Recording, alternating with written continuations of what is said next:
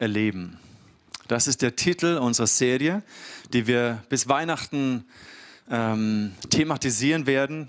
Ich habe so in der Vorbereitung immer wieder aufs Herz bekommen, über diesen Shalom Gottes zu sprechen. Und mein Wunsch ist, dass du, dass vielleicht Gäste, Menschen, die du kennst, du sagst, boah krass, die, die brauchen auch diesen Frieden. Ich brauche diesen Frieden. Menschen um mich herum brauchen diesen Frieden. Dass du sie einlädst, hier einen Moment des Friedens zu erleben.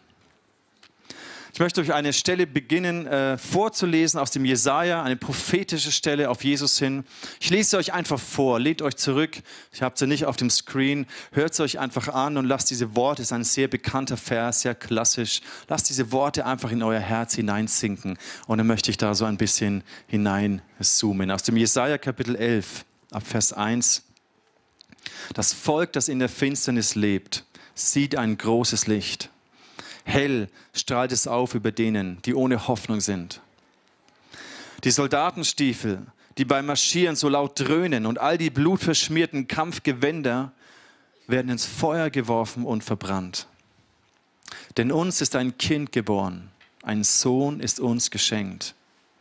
Er wird die Herrschaft übernehmen. Man nennt ihn wunderbarer Ratgeber, starker Gott, ewiger Vater, Friedefürst. Er wird seine Herrschaft weit ausdehnen und dauerhaften Frieden bringen. Auf dem Thron Davids wird er regieren und sein Reich auf Recht und Gerechtigkeit gründen. Jetzt und für alle Zeit. Der Herr, der allmächtige Gott, wird dies eintreffen lassen. Leidenschaftlich verfolgt er sein Ziel. Heute möchten wir uns die Frage stellen, wie können wir Frieden finden in unsicheren Zeiten? Ich glaube, darüber sind wir uns alle einig, dass wir in, in turbulenten, in unsicheren Zeiten leben. Und unsicher ist eine Situation dann, wenn, wenn du nicht so richtig weißt, was auf dich zukommt. Da sind wir vielleicht ein bisschen unterschiedlich, wie wir so auf Unsicherheit reagieren. Überleg mal kurz für dich, was löst bei dir Unsicherheit aus? Was macht dich nervös? Was löst Sorgen? Was triggert Sorgen in dir? Oder anders gefragt, was brauchst du, um du dich sicher, damit du dich sicher fühlst? Was gibt dir das Gefühl von Sicherheit?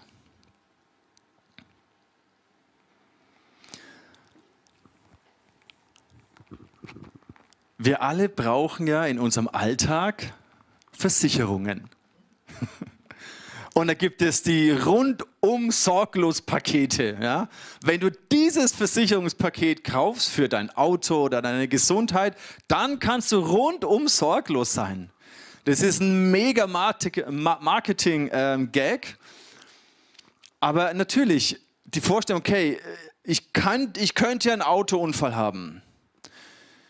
Und das würde mich ja riesig stressen. Also kann ja immer irgendwas passieren. Aber wenn ich weiß, ich bin versichert, ich habe Vollkasko, alles wird gezahlt, dann fühle ich mich entspannter.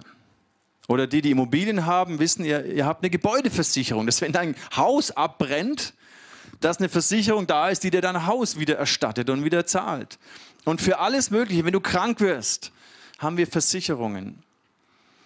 Und es ist ja auch für unseren Alltag, es ist, ja, es ist ein Geschenk, es ist ein Segen, es ist nicht selbstverständlich in dieser Welt. Aber es basiert ja auf dieser Annahme, ich weiß nicht, ob etwas eintrifft, was schlimm ist. Weil wenn du wüsstest, ich werde nie, es wird gar keinen Unfall mit meinem Auto geben, dann würdest du auch keine Versicherung abschließen. Wenn du wüsstest, wenn du eine Garantie hättest, ich werde niemals krank, dann bräuchtest du auch keine Krankenversicherung. Also wir sehnen uns nach einer Garantie dass sogar wenn uns was Schlimmes passiert, dass es irgendwie einen guten Ausweg gibt. Ein rundum sorglos Paket. Das Problem ist halt ein bisschen, dass auch deine Versicherung pleite gehen kann. Stell dir vor, dein Haus brennt ab, du denkst, ja super, ich habe eine Versicherung, rufst die Versicherung an und da geht niemand mehr an die Hotline. Äh, niemand beantwortet deine E-Mails, die ist aufgelöst, insolvent, du hast es gar nicht mitbekommen, deine Versicherung gibt es nicht mehr. Dann stehst du da mit deinem Haus. Ne? Das ist natürlich ein bisschen ein extremes Szenario. Ne? In Deutschland gibt es ja dann Rückversicherungen, die, die die Rückversicherung versichern, damit alle rücklich endlich versichert sind. Aber, aber dennoch, auch unsere Krankenversicherung ist niemals eine Garantie für ein gesundes Leben. Und wie viel, wie viel Vertrauen setzen wir wirklich in diese, ich sage jetzt mal ein bisschen labilen Systeme? Und gerade in diesen globalen Krisen, in diesen unsicheren Zeiten merken wir, hey, eigentlich hat nichts von dem wirklich Bestand. Und schon gar nicht, wenn es um eine ganz persönliche Krise geht, weil es gibt keine Krankenversicherung gegen Depressionen. Es gibt dann vielleicht einen Arzt, der dir irgendwie eine Therapie verschreibt oder Medikamente oder irgendwas. Aber, aber es gibt keine Krankenversicherung für ein glückliches Leben, für eine glückliche Ehe, für wirklich Gesundheit in deinem Leben. Dieses Garantie gibt es nicht. Und die kann dir auch die Welt nicht geben. Und Unsicherheit entsteht, wenn so Drohkulissen sich aufbäumen. Und natürlich sehen wir in, es alltäglich, Drohkulissen. Die letzten Jahre war es eine ganz andere Drohkulisse, eine globale Drohkulisse. Die letzten Monate, das letzte halbe, dreiviertel Jahr ist eine regionale Drohkulisse, die aber globale Auswirkungen hat. Aber vielleicht müssen wir gar nicht so weit schauen. Vielleicht schaust du einfach in, dein, in deine Familie, in deine Ehe, in die Beziehung zu deinen Kindern oder einfach nur in dein eigenes Herz. Und vielleicht hast du auch Angst vor dir selbst, Angst vor deiner Zukunft, Angst vor deiner Ehe, die vielleicht scheitern könnte oder Angst, dass du den Bezug zu deinen Kindern verlierst oder den Bezug zu deinen Eltern. Also es gibt so viele Dinge, die wir nicht kontrollieren können. Und es gibt so viele Gründe, Angst zu haben, sich Sorgen zu machen. Es gibt so viele Drohkulissen, die uns den Frieden rauben möchten, falls wir ihn überhaupt hatten vorher. Und an Weihnachten wird uns das so dramatisch und auch schmerzlich bewusst. Ich finde, ein Symbol an Weihnachten oder ein Element von Weihnachten ist so grundlegend. Ohne dieses Element können wir uns Weihnachten nicht vorstellen. Was meint ihr, was ist das? Also Geschenke, okay, No-Brainer, lassen wir das raus. Welches Element an Weihnachten gibt es und ohne das ist es nicht vorstellbar? Was meinst du? Essen, ja, okay, ja, nee, kann man auch mal irgendwie Low Carb essen oder irgendwas. Ich glaube, das, das wichtigste Element, das, das physische Element an Weihnachten ist Licht. Das Licht. Stell dir ein Weihnachten vor in Dunkelheit. Stell dir einen, einen Christkindlesmarkt. Ich meine, ist ja banal natürlich. Ne? Man könnte auch sagen, lass uns Strom sparen und sowas. Ne? Aber, aber auch ein Christkindlesmarkt ohne Licht funktioniert nicht. Weihnachten ohne, ohne Licht ist nicht vorstellbar. Und ich sehe hier eine Symbolik. Ich sehe nicht nur Dekoration, also natürlich gebrauchen wir Licht als Deko, weil es einfach dann schön und gemütlich wird, aber Licht hat eine, eine Symbolik.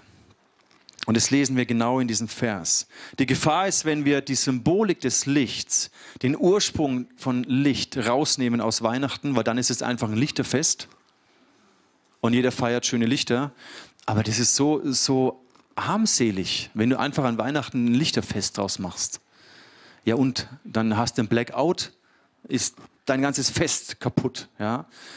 Und in Deutschland haben wir lange Zeit oder einige Zeit Angst gehabt vor dem Blackout. Jetzt ist gerade ein bisschen wieder so entspannter. Stabil hat es geheißen diese Woche. Energieversorgung in Deutschland ist stabil. Was auch immer das bedeutet. Aber ich glaube, was nicht so stabil ist, ist unsere Seele, das Licht Gottes in unserer Seele. Ich glaube, viele Menschen stehen in einem Blackout ihrer Seele. Obwohl äußerlich Licht da ist, obwohl man es schön dekoriert, kann Weihnachten so frustrierend sein, kann Weihnachten so einsam sein. Es gibt Menschen, die fühlen sich an Weihnachten einsamer als je zuvor im ganzen Jahr. Und es hat was mit diesem Blackout deiner Seele zu tun.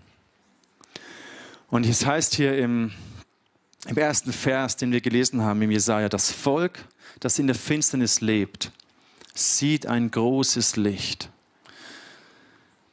Hell strahlt es über denen, die ohne Hoffnung sind. Und es war natürlich ein, ein prophetisches Wort für das Volk Israel in der Zeit damals, die von der römischen Besatzung unterdrückt waren.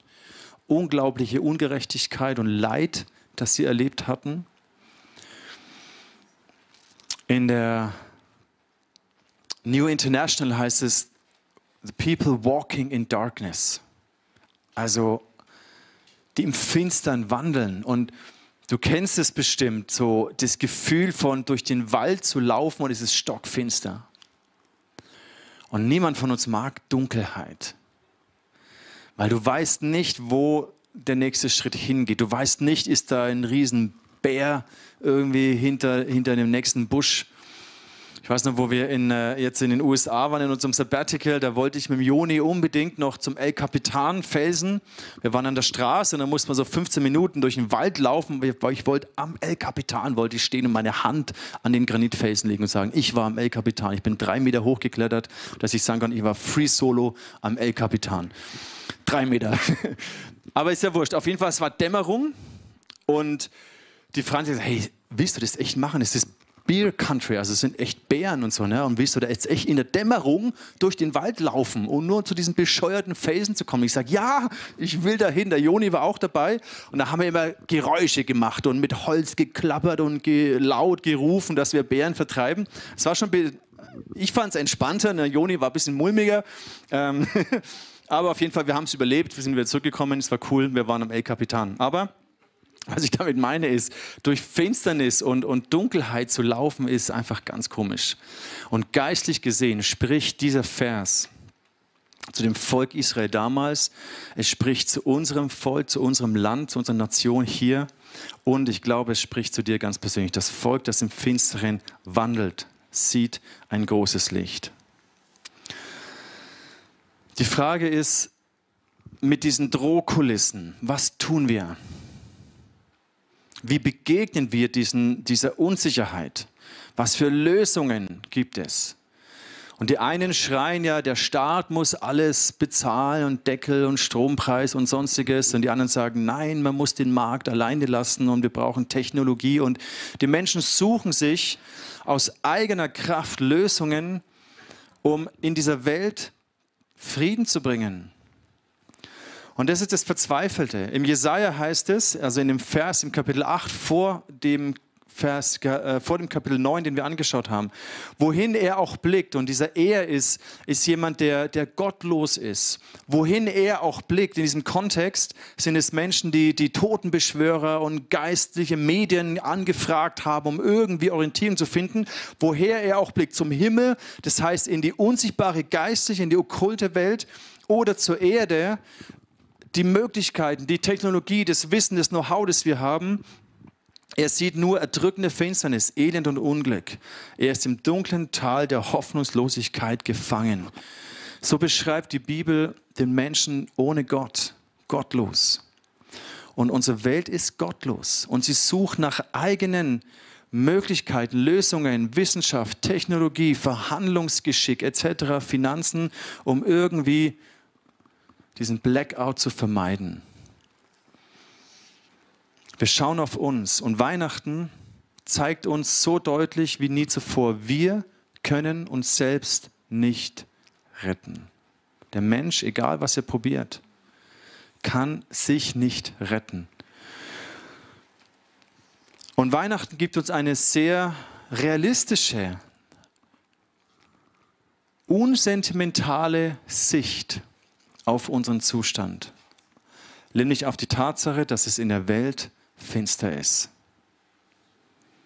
Weihnachten macht genau uns das bewusst. Die Welt ist ein finsterer Ort. Und in jedem von uns, in uns Menschen steckt die Sehnsucht, diese Finsternis irgendwie hell zu bekommen, diesen kaputten Planeten irgendwie zu heilen. Und am 26. November 1991 Einige von euch kennen das wahrscheinlich gar nicht mehr oder haben da noch gar nicht gelebt. Am 26. November 1991 veröffentlicht ein Popstar, der König der Popmusik, einen Song, der diese Sehnsucht nach einer heilen Welt zum Ausdruck bringt.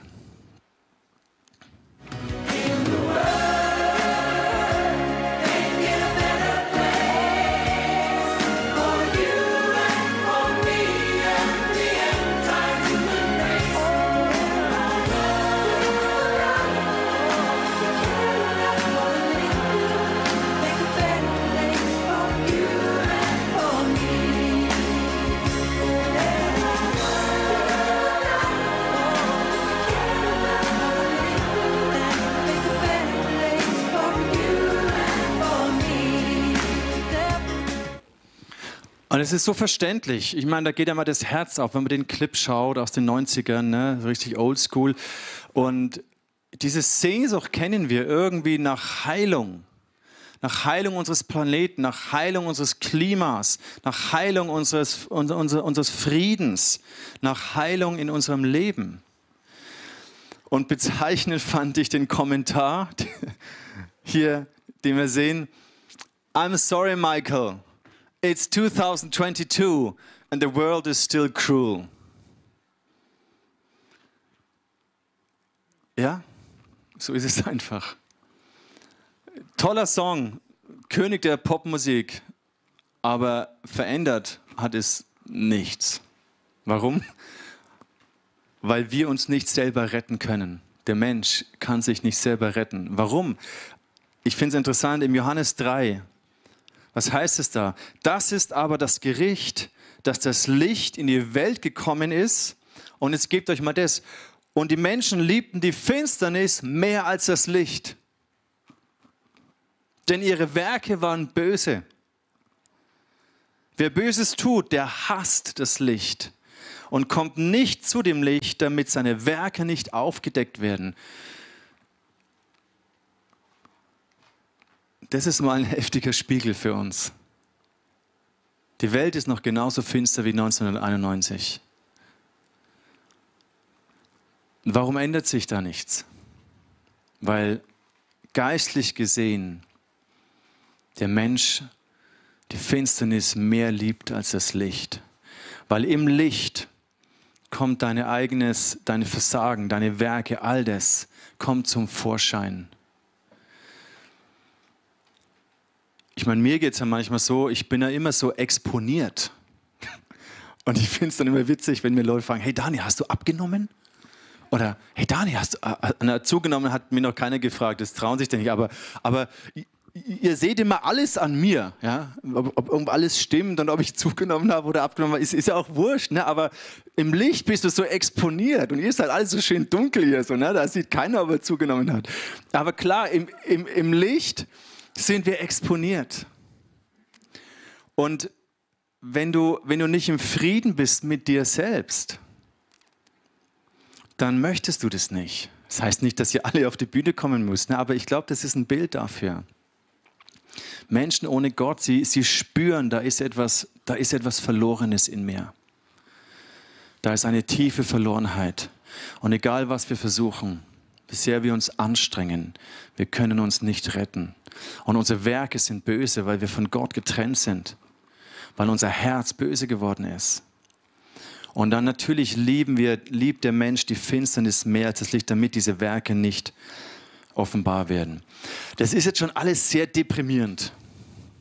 Was machen wir denn jetzt damit? Weil wir als Christen, wir sind ja keine Pessimisten, zu sagen, hey, die Welt ist am Arsch, hoffentlich kommt Jesus bald wieder, dann sind wir weg und das alles geht vor die Hunde. Das ist nicht die Message von Weihnachten. Das ist nicht die Botschaft, die wir als Christen leben sollten. Wir sollten aber auch nicht naiv sein und sagen, wow, alles wird gut und, und wir bringen jetzt Gerechtigkeit und, und, und wir heilen den Planeten und, und alles wird heil, heile Welt. Das wäre auch irgendwie naiv. Wir müssen uns nur anstrengen, wir müssen beten und wir müssen alles tun, dann wird die Welt schon wieder heil werden. Das ist auch nicht die Lösung. Aber dennoch haben wir Hoffnung. Warum? Weil die Menschen, die im Finstern wandeln, die sehen ein großes Licht. Und wir haben dieses Licht gesehen, wir sehen dieses Licht, wir sehen diese Hoffnung. Wir sehen, dass es einen Ausweg gibt. Und ich glaube, da muss man kein Ultraromantiker dazu sein, dass man einfach Sonnenaufgänge liebt. Wer von euch liebt Sonnenaufgänge? Solche Bilder sind so, ah, Sonnenaufgänge. Wenn es dunkel ist und dann kommt so diese Sonnenstrahlen, kommen durch. Licht überwindet die Finsternis. Und natürlich ist es kurz vor Sonnenaufgang immer noch mal am finstersten. Aber das gibt uns Hoffnung, weil wir wissen, wir sprechen ja nicht nur von, von einer Energiequelle, sondern wir sprechen von einer Person, die Licht ist. Und diese Person ist Jesus Christus. Dann heißt es hier im Vers 5, denn uns ist ein Kind geboren, ein Sohn ist uns geschenkt. Er wird die Herrschaft übernehmen. Man nennt ihn wunderbarer Ratgeber, starker Gott, ewiger Vater, Friedefürst. Diese Person, die das Licht dieser Welt ist, ist der Sohn Gottes. Und ich glaube, wir finden Frieden in unsicheren Zeiten, wenn wir diese Person kennenlernen, ganz persönlich, diesen Jesus. Es ist so faszinierend, dass dieser allmächtige Gott, der die Herrschaft übernehmen wird, der wahre Gerechtigkeit und Frieden bringen wird, dass er gleichzeitig uns so nahe ist, sein möchte. Und deswegen haben wir Hoffnung, weil wir diese Person kennen und du kannst diese Person kennen. Da heißt es hier, er ist ein wunderbarer Ratgeber. Was zeichnet einen guten Ratgeber aus? Es gibt ja auch viele schlechte Ratgeber. Was zeichnet einen guten Ratgeber aus? Ich glaube, auf persönlicher Ebene, ein guter Ratgeber, wenn du weißt, der, der versteht mich, der versteht meine Situation, weil er das Gleiche erlebt hat wie ich. Weil er durch das Gleiche durchgegangen ist wie ich. So einer Person kannst du dich viel leichter anvertrauen als eine Person, wo du denkst, ja, die hat keine Ahnung, wie es mir wirklich, die kann es nicht nachempfinden, die hat keine Ahnung, wie es mir geht. Also wenn es einen Ratgeber gibt, wo du weißt, der ist durch das Gleiche durchgegangen, den, dem hörst du zu. Der kann dir Rat geben, dem vertraust du dich an. Und von Jesus heißt es, er hat gelitten wie du und ich. Er war voll Mensch. Er hat alle menschlichen Emotionen erlebt, die du auch erlebst.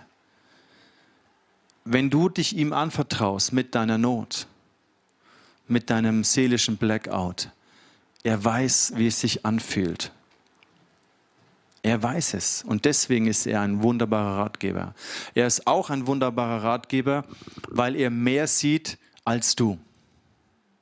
Ein Ratgeber ist immer jemand, der wie von außen eine andere Sicht hat. Wir selber sind ja oft gefangen in unserem Denken, in unserem Bezugsrahmen. Und ein Ratgeber kommt und er hat eine andere Sichtweise. Er sieht etwas, was du nicht siehst. Und wenn das kombiniert ist mit, ich empfinde nach, wo du drin bist, aber ich sehe was, was du nicht siehst und ich liebe dich, das qualifiziert ihn, ein guter Ratgeber zu sein. Und Jesus ist ein wunderbarer Ratgeber. Und wenn du einen guten Ratgeber hast, kannst du mit ihm lernen, gute Entscheidungen zu treffen. Weil die Entscheidungen, die wir treffen, die lenken unser Leben in eine gute oder in eine schlechte Richtung. Du kannst dumme Entscheidungen treffen und dein Leben wird negative Konsequenzen haben. Du kannst gute Entscheidungen treffen und dein Leben wird aufblühen können. Also Jesus ist ein guter Ratgeber für dich. Er ist ein starker Gott. Ein starker Gott gibt dir Sicherheit. Ein starker Gott ist wie so eine Schulter, wo du dich anlehnen kannst. Ein starker Gott, der dich in den Arm nimmt. Wenn du weißt, es gibt Konflikte in unserer Klasse und ich bin aber der Stärkste hier, dann bist du relativ easy, weil du weißt, hey, mich pöbelt niemand an, weil ich bin der Stärkste. Oder wenn du weißt, mein Freund, der ist der Stärkste und der steht zu mir das gibt dir Sicherheit. Und wenn du weißt, Gott ist auf deiner Seite, er ist ein starker Gott, er ist ein allmächtiger Gott, er ist auf deiner Seite, heißt nicht, dass er immer alles tut, was wir denken, dass er tun sollte. Aber zu wissen, Gott ist auf meiner Seite, gibt uns Sicherheit. Er ist ein ewiger Vater. Allein schon in diesem Begriff ewig und Vater ist es so kommt das, das, das ganze Evangelium zusammen. Die Ewigkeit ist Mensch geworden, ist ein Kind geworden und er ist gleichzeitig der ewige Vater. Dieser Gott, der keinen Anfang und kein Ende hat. Er wird auch hier, er wird so persönlich. Der, der Begriff Ewigkeit ist so transzendent und riesig groß und der Begriff Vater ist so nah und so immanent und so persönlich. Und es vereint sich in Gott. Ich finde es auch schön, im Englischen heißt es everlasting. Das heißt, der Vater, der immer da sein wird, der immer bleiben wird. Wie viele Menschen haben einen Blackout in ihrer Seele aufgrund dessen, dass ihr Vater sie verlassen hat? Oder ihr Vater nicht in der Art und Weise da war, wie er hätte da sein sollen? Welchen Schmerz trägst du heute mit dir mit, weil da eine riesen Vaterwunde in dir ist? Aber er ist der immer bleibende Vater. Er bleibt in deinem Leben. Er verlässt dich nicht. Er ist dein Vater. Er steht zu dir. Manchmal freut es sich über Dinge, die du tust und er, er liebt es, mit dir unterwegs zu sein.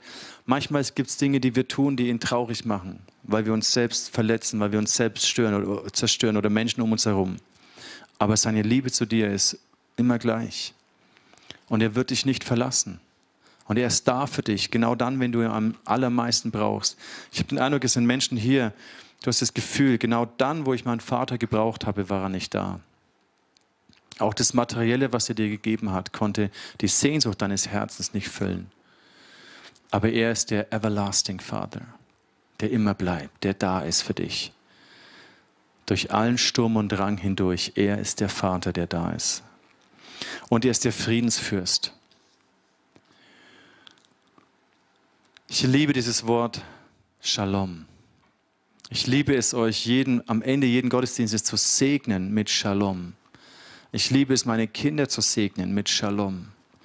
Prince of Peace. Ich habe euch das letzte Mal schon gesagt, schaut euch diese Worte an, recherchiert auf bible.com, Bible Hub, da seht ihr, was in diesem Wort Shalom alles drin ist. Es ist nicht nur Friede im Sinne von kein Streit. Ich meine, das ist allein schon wäre schon genug. Ein Weihnachten ohne Streit in der Familie, ohne Streit in der Ehe ohne Streit zwischen Vätern und Söhnen, Müttern und Töchtern und Eltern und Kindern. Ein Streit, eine, ein Weihnachten ohne das. Jesus ist der Zugang dazu, er ist der König des Friedens. Aber es ist mehr als das. Dieses Wort Shalom bedeutet, es ist ein Wohlsein, sich sicher fühlen. Es ist freundlich, freundschaftlich verbunden zu sein. Das heißt, du bist nicht einsam. Es heißt Gesundheit, Wohlergehen, auch Prosperity ist auch dieser, dieser äußerliche, materielle Wohlstandsaspekt.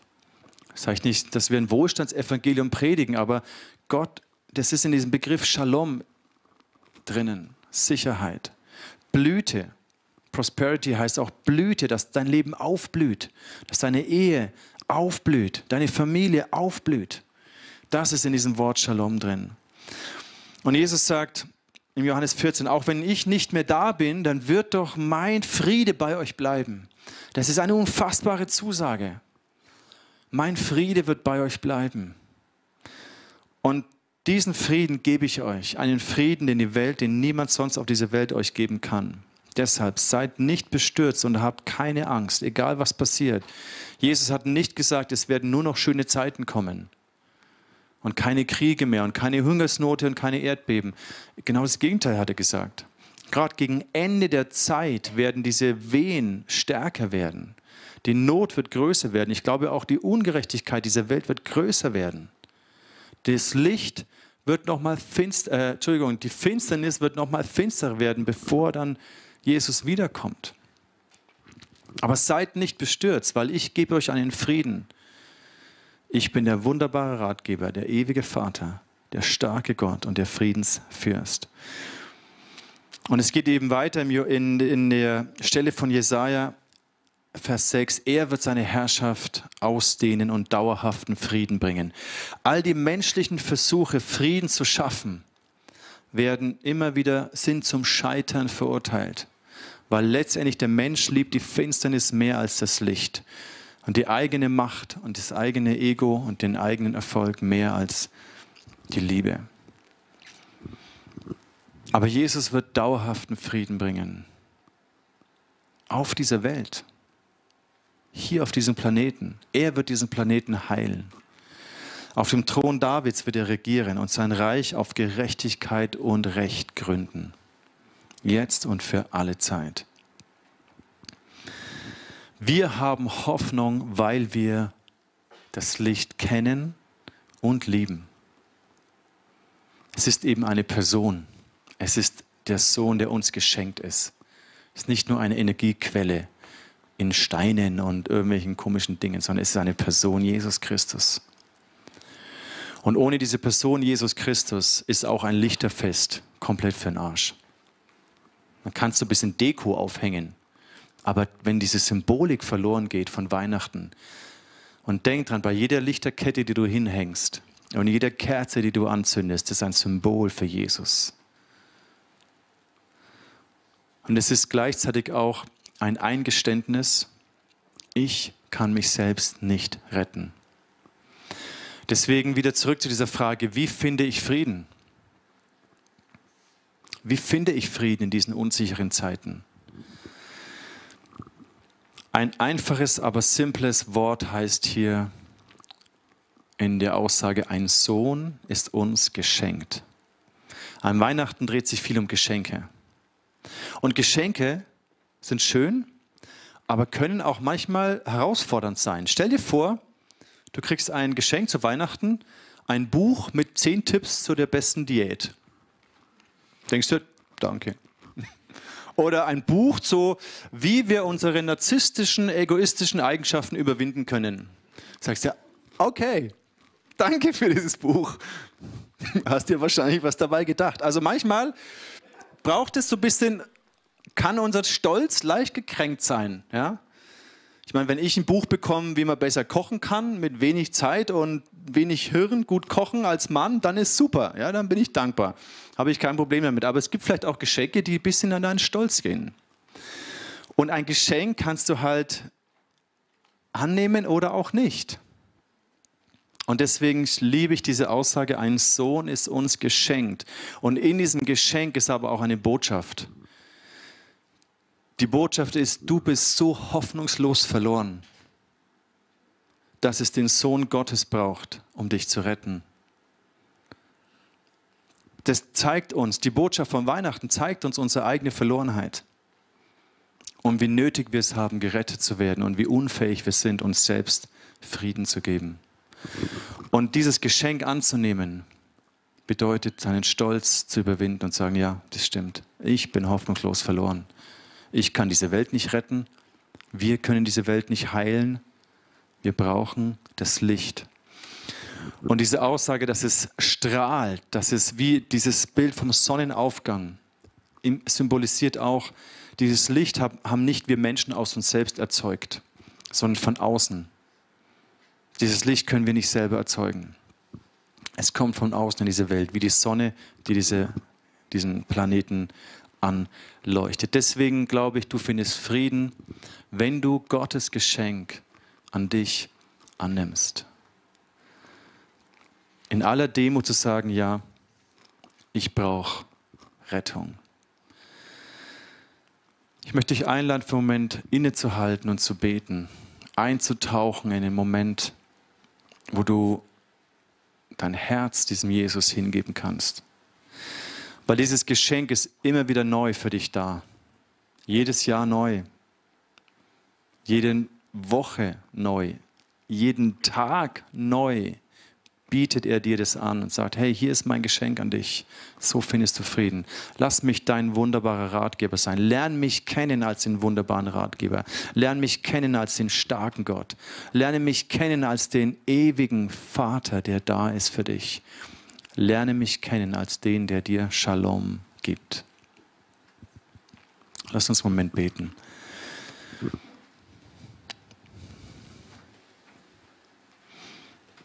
Jesus, du bist das Geschenk Gottes für die Welt, für die Menschheit, für mich.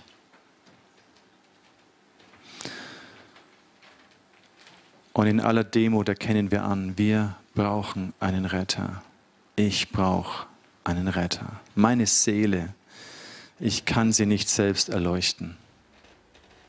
Und nichts auf dieser Welt kann mir Frieden geben. Und Jesus, ich bete für jeden hier in diesem Raum. Bete für jeden, der online dabei ist und zuschaut. Begegne uns als der König des Friedens.